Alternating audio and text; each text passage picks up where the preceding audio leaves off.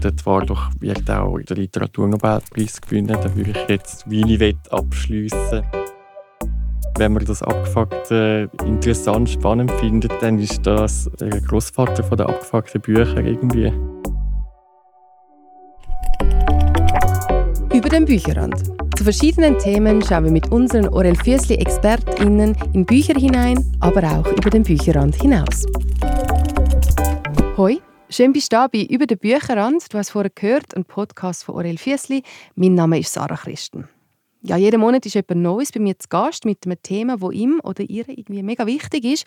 Und mit dabei natürlich auch die passenden Bücher, die dann potenziell bei uns auf der To-Read-Liste landen können ja, und uns dann irgendwie verzaubern oder im Bann ziehen oder sogar in einen Rausch können versetzen das letzte versuchen wir mal heute ansatzweise, würde ich jetzt mal behaupten. Und zwar kannst du dir ja denken, wir reden über Rausch. Und zwar mit dem Valentin Moser. Er ist Buchhändler in der Filiale Winterthur Markgasse. Schön, bist du da. Freut mich, da zu sein. Danke. Rausch kann ja mega vieles sein. Uns in einen Rausch versetzen können ja ganz viele verschiedene Sachen. Darum tun wir das Thema mal für heute eingrenzen. Was meinst du genau jetzt damit heute? Ja, ich denke, du hast absolut recht. Es können sehr viele verschiedene Sachen, sehr viele Sinneseindrücke sein. Und es muss überhaupt nichts mit dem Thema Drogen zu tun haben. Aber in den vier Büchern, die ich heute mitgebracht habe, ist das sicher äh, in allen ein äh, zentrales Thema. Tipptopp. Warum überhaupt das Thema? Ja, weil es sicher faszinierend ist äh, für uns alle sowieso. Alle kommen mal damit in Berührung, mehr oder weniger. Die einen sehr viel mehr, die anderen sehr viel weniger. Und weil es in der Literatur noch umso spannender ist, denke ich, wegen der Sprache, wie man das beschreiben kann, andere Sinneszustände, die Eindrücke, das kann man sprachlich einfach wunderschön festhalten und das ist sehr äh, faszinierend. Ich finde das immer so krass, wenn jemand ein Gefühl oder eben in dem Fall vor allem einen Zustand kann beschreiben, sodass ich so richtig spüre, dann hast du mich, nicht? Ja, auf jeden Fall. Wenn man es mit, wenn man es mit Wörtern so gut beschreibt, dass man selber irgendwie in dem Zustand ist, dann haben wir als Leser ja gerade auch wie ein Rausch fast schon. Ist dann natürlich aber auch schwierig, weil also Rausch ist ja ein recht präsentes Thema auch in der Literatur, würde ich behaupten. Schwierig, da Bücher auszuwählen. Welche vier hast du jetzt da heute mit dabei? Ich habe heute mitgebracht Morphin von Stepan Twardach, äh, Die dunkle Seite des Mondes von Martin Sutter, äh, Trainspotting von Irvin Welsh und Schöne neue Welt von Aldous Huxley. Klingt sehr spannend. Ich würde sagen, wir fangen an mit dem ersten Buch. Tiger mache ich rein und ich würde sagen, starten wir mit Morphin. Wolltest du mir erzählen, was passiert bei Morphin? Äh, Morphin spielt im äh, so Herbst 1939, äh, kurz vor dem Einmarsch der Deutschen in der, in der Stadt in Warschau, reden schon alle darüber. Zweiter Weltkrieg, wo es genau, sozusagen anfängt. Genau. genau. 1939. Falls unsere Zuhörer nicht wissen, 1939 hat der Zweite Weltkrieg angefangen, im, September. Und Konstantin Willemann, unser Protagonist, äh, schlendert, so äh, flaniert durch das Warschau. Er ist ein sehr privilegierter äh, Mensch. Er, er nimmt gern Morphin, hat seine letzte Flasche Morphin und ihn, ihn, nervt es einfach sehr, dass jetzt die Deutschen kommen, weil das so sein Dandy da zerstört, sein, sein glückliches äh, berauschte Leben in, in Warschau. Ja, wie können sie die Deutschen wagen, jetzt da sein, sein Stand genau, da sich genau. kaputt machen? Das so genau, genau das ist so die Vibe eigentlich in diesem Buch. Dass jetzt die blöden Deutschen kommen und, und sein, sein gute Drogen-Playboy da sie zerstören. der Konstantin Willemann, so heißt der Leutnant. Ähm, spezielle Person, ich würde mal sagen, der stellt sich am besten gerade selber vor. Immer wieder fallen Bomben. Diese Deutschen ruinieren mein schönes Leben. Eigentlich müsste ich als Leutnant, Leutnant Konstanti Willemann, um exakt zu sein, sehr erfreut. Eigentlich müsste ich als Leutnant wohl auch in diesen Krieg ziehen. Aber das mache ich bestimmt nicht. Was würde dann aus meiner lieben Helena werden und aus meinem Sohn? Und dann könnte ich ja gar keinen Spaß mehr haben. Weder mit meiner Flasche noch mit meiner Salome, noch mit meinem geliebten Morphium. Da steht er, und denkt wieder nur über seine eigene Befriedigung nach, wie immer. Dabei braucht er eigentlich von all diesen Dingen nur mich. Und bald noch viel mehr, wenn er sich erst kopflos in den Widerstand stürzt. Der Leutnant der Reserve des 9. Ulan-Regiments mit deutschen Wurzeln, der sich nicht mehr länger vor dem Krieg verstecken kann. Andererseits werden die Bomben denn je aufhören zu fallen, wenn ich nichts tue? Ich bin ja auch halb Deutscher und ich spreche perfekt Deutsch. Sie würden es ja nicht mal merken, wenn ich mich einschleichen und sie von innen heraus vergiften würde. Und was soll ich denn eigentlich noch hier, wenn doch mein altes Dandy-Leben sowieso für immer verloren ist?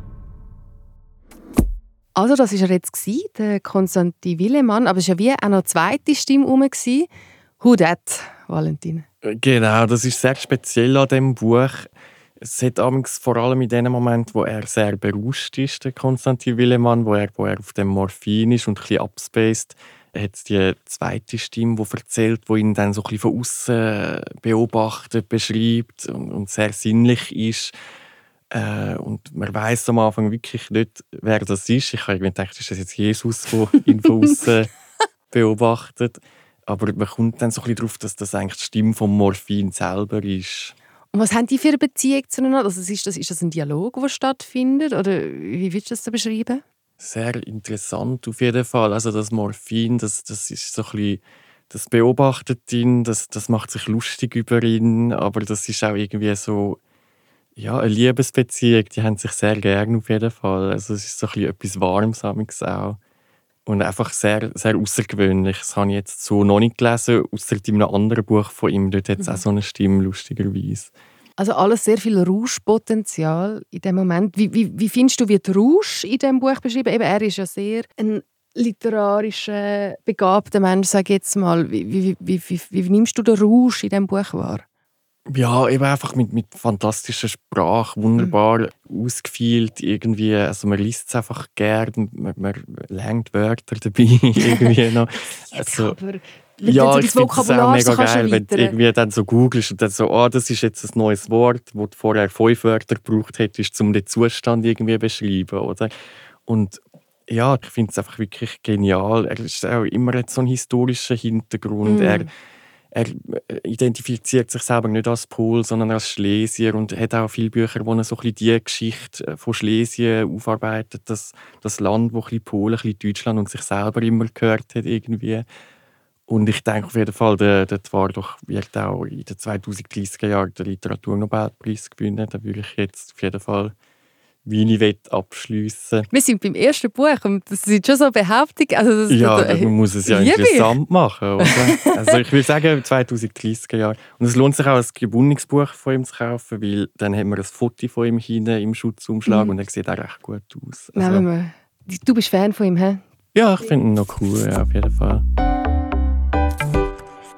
tipptoppen Einstieg. Ähm, ich würde sagen, wir machen weiter mit dem zweiten Buch. Mhm. Martin Sutter, Die dunkle Seite des Mondes. Um was geht es dort? Es geht um den Urs Blank, weil ich jetzt immer den Moritz Bleibtreu im Kopf habe, weil es verfilmt worden ist. Ist aber wirklich ein guter deutscher Film, muss man ja. sagen. Also nicht irgendwie so ein Til Schweiger-Ding. Also wirklich, äh, ich finde es ein mega guter Film und der Moritz Bleibtreu spielt auch wirklich gut dort. Aber auf jeden Fall der Urs Blank, ein guter Schweizer Name, und es spielt so ein bisschen in Zürich. Es wird zwar nie explizit genannt, aber es hat blaue Tram ja, irgendwie. Ja. Von dem her, äh, es spielt in Zürich, so ein bisschen Paradeplatzatmosphäre.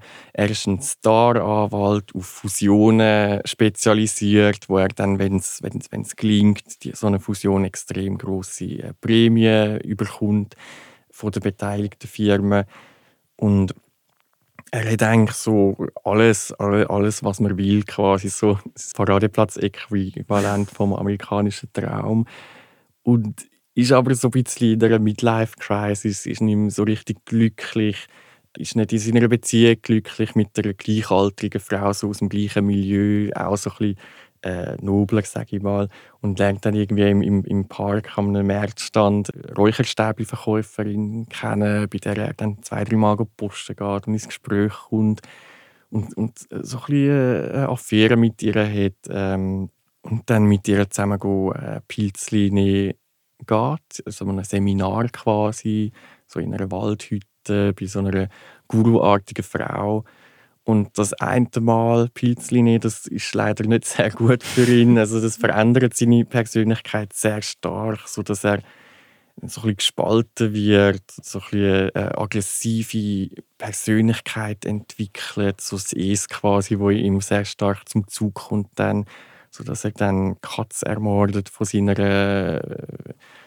Freundin oder Affäre, sagen wir mal. Wir wollen jetzt ihre Beziehung nicht definieren, äh, aber ja, und, und dann auch der, der Pius Otzo, der Gegenspieler, wo in dieser anfänglichen Firmenfusion, um die es viel geht im Buch auch involviert ist, der ohrfeigt er dann und, und merkt dann, das geht gar nicht mehr, zieht sich zurück in den Wald und versucht das irgendwie, ja, irgendwie sein Leben zumindest eine Art wieder zu kitten. Ja, er wird dann sozusagen zu so einem Wald, zu einem Waldmensch. Ja, läuft einiges schief beim Use in dem Moment beim Urs gibt es ja eben so die Persönlichkeitsveränderung oder eben so ein Teil von seinem, in Anführungszeichen, wahre Ich, was das dann auch immer genau heißt, kommt zum Vorschein.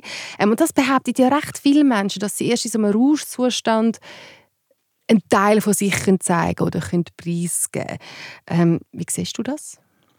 Ja, ich denke, ich bin kein Psychologe, aber äh, ich, ich kann mir gut vorstellen, wieso das die Leute sagen und, und es hat sicher etwas, äh, weil einfach auf, in einem Rausch oder auf gewissen Substanzen gewisse äh, Sachen mehr zum Tragen kommen, wo, wo aber immer vorhanden sind, denke ich. Und man ist ja einfach unterwegs im, im Alltag, in seinem Leben, im Beruf mit einer gewissen Konformität und äh, man kommt in einem Rausch sicher aus dieser raus und dort liegt es dann nicht zu denken, dass das jetzt das wahre Ich ist. Und ja. vielleicht ist es das dann auch. Man lebt es einfach zu wenig aus, vielleicht sonst, gerade in unserer äh, westlichen Welt. Ja. So, so die Hemmschwelle, die dann sinkt und vielleicht das Freiheitsgefühl sich erweitert.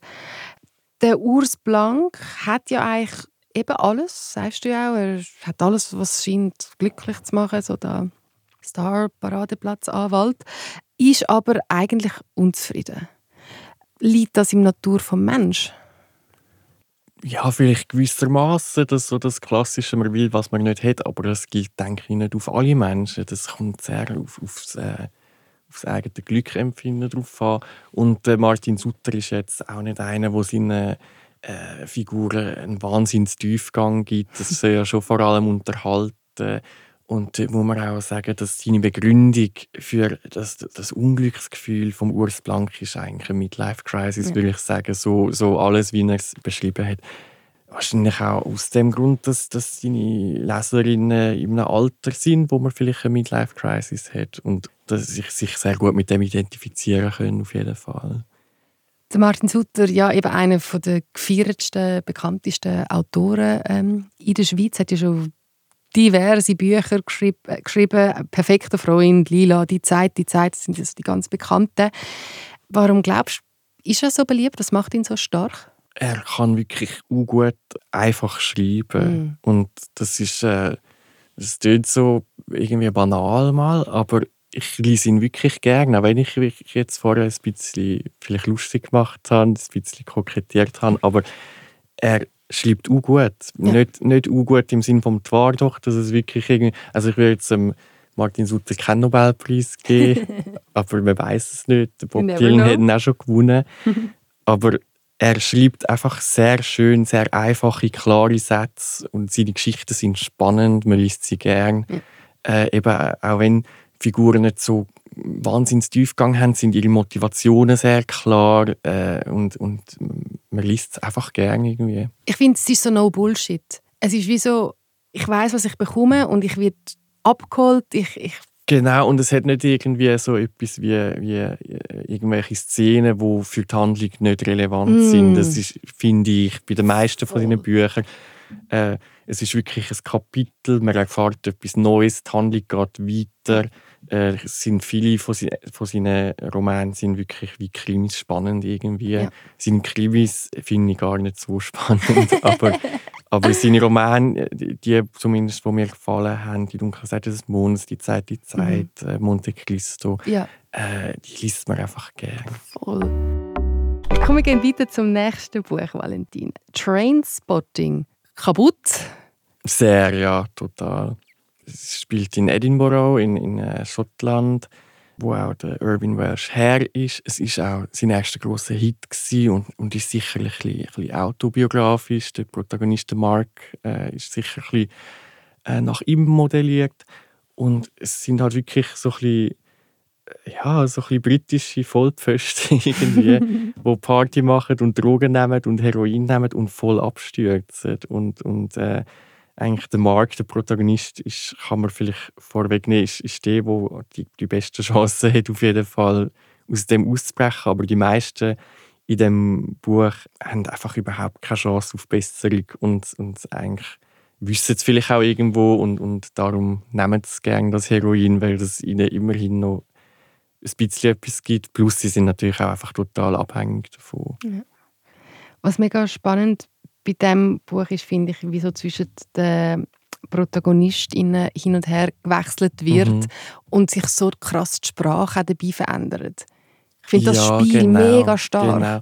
Das wird wirklich so ein bisschen ihre Persönlichkeit und vielleicht auf eine Art auch ihre Intelligenz oder zumindest ihr Sprachlevel irgendwie dargestellt. Und es gibt welche, die sehr viel Slang reden und, und sehr so ein bisschen Gossersprache und, und dann eben der Mark, der so ein bisschen eher eleganter redet als andere.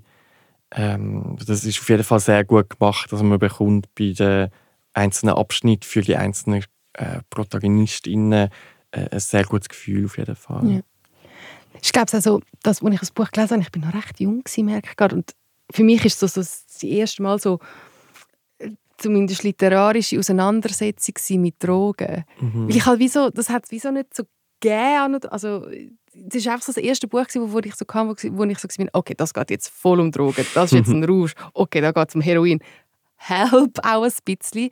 Ja, und nicht einfach nur so total äh, einfach so als, als Antidrogenbuch, wie Mhm. jetzt die Kinder vom Bahnhof Zoo irgendwie. Also Irving Welsh ist wirklich jemand, der sich literarisch damit auseinandergesetzt hat und darum liest man es, denke ich, auch nicht mit 13 in der Schule. Mhm. Aber wie du sagst, du hast es auch jung gelesen, weil das einen fasziniert irgendwie. Ja, aber ein Kultstatus. Man, man kennt es oder vom Film oder vom Buch her. Ja, ich denke, so, es ist ein- wie ein moderner Klassiker auf jeden Fall, ja. wieso ist es ein moderner Klassiker geworden? Was glaubst du? Ich denke, es hat irgendwie so das, das schon mega das 90er-Jahr-Feeling irgendwie. Aber es ist neu gewesen damals, es ist äh, sehr frech gewesen. es ist äh, auch vielleicht die Literaturszene, wo sich geöffnet hat für Leute wie der Irving Welsh, die sagen, ja, ich bin selber heroinabhängig gewesen. So die Popliteratur ist aufgekommen, dass nicht mehr einfach so, so boheme Leute irgendwie nur Bücher geschrieben haben, sondern äh, ganz neue Leute auch irgendwie. Und der Irving Welsh selber ist irgendwie auch einfach eben so ein bisschen eine coole Socke, das hat sich auch ausgemacht. Und ich denke, es ist bis heute einfach faszinierend, wegen dem Film vielleicht auch. Es könnte schon Ja. sein, dass der Film dort sehr geholfen hat, weil es einer der wenigen guten äh, Literaturfilme ist. Die meisten sind halt nicht sehr gut. Nope, definitiv nicht. Aber jetzt auf dich persönlich abgebrochen, eben, die Leute sagen, man muss es lesen, ist ein Klassiker. Wieso empfiehlst du jemandem oder wieso empfiehlst du es jetzt da im Podcast? Ich würde es sicher nicht allen empfehlen, aber ich finde auf jeden Fall, es ist ein cooles Buch irgendwie. Und es ist so ein bisschen, wenn man das abgefuckt äh, interessant, spannend findet, dann ist das so äh, der Großvater von den abgefuckten Büchern irgendwie. Sehr schön. Kommen wir zu deiner nächsten Empfehlung. Schöne neue Welt.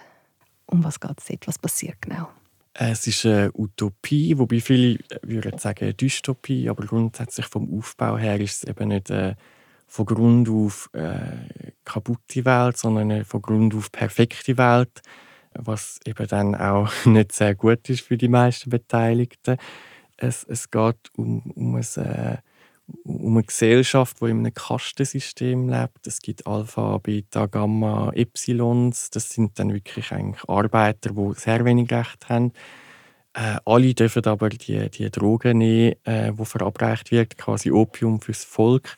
Und darum habe ich es sehr spannend gefunden, da reinzunehmen für meine heutige äh, Bücherauswahl, weil es eben eigentlich eine Gesellschaft zeigt, wo äh, Drogen vom Staat nicht nur gut geheißen werden, sondern äh, verabreicht werden, um das Volk gefügig zu halten und zum, wie, wie der Staat argumentiert, einfach das Gefügnis äh, zu bewahren, dass, dass es keine Aufstände gibt, dass die Gesellschaft perfekt bleibt quasi. Und dann geht es um den, den Bertrand, wo ein Alpha ist, eigentlich in der allerhöchsten mhm. Klasse mhm. ist, wo man äh, Orgien überkommt und alles, was man will, irgendwie, wo man alles hat, immer sofortige Bedürfnisbefriedigung. Aber bei ihm hat es einen kleinen Herstellungsfehler gegeben, weil Kinder werden im Labor gezüchtet und als Alpha ist man eigentlich perfekt. Aber er ist ein bisschen zu klein geraten, weil sie irgendwie ein bisschen etwas falsch gemacht haben, was sie ihm gemacht haben. Und das merkt er selber und das merken die anderen Alphas. Darum ist er zwar offiziell ein Alpha, aber so ein bisschen ein Aussenseiter. Der Aussenseiter-Alpha, der Alpha-Aussenseiter. Genau, ja. Mm. Das Buch ist ja ähm, 1932 erschienen von Aldous Huxley und es geht ums Jahr 2540 genau, nach Christus. Ja. Was findest du, gibt es Tendenzen oder Züge aus dem Buch oder aus der Utopie oder eben Dystopie, je nachdem, wie man es betrachtet?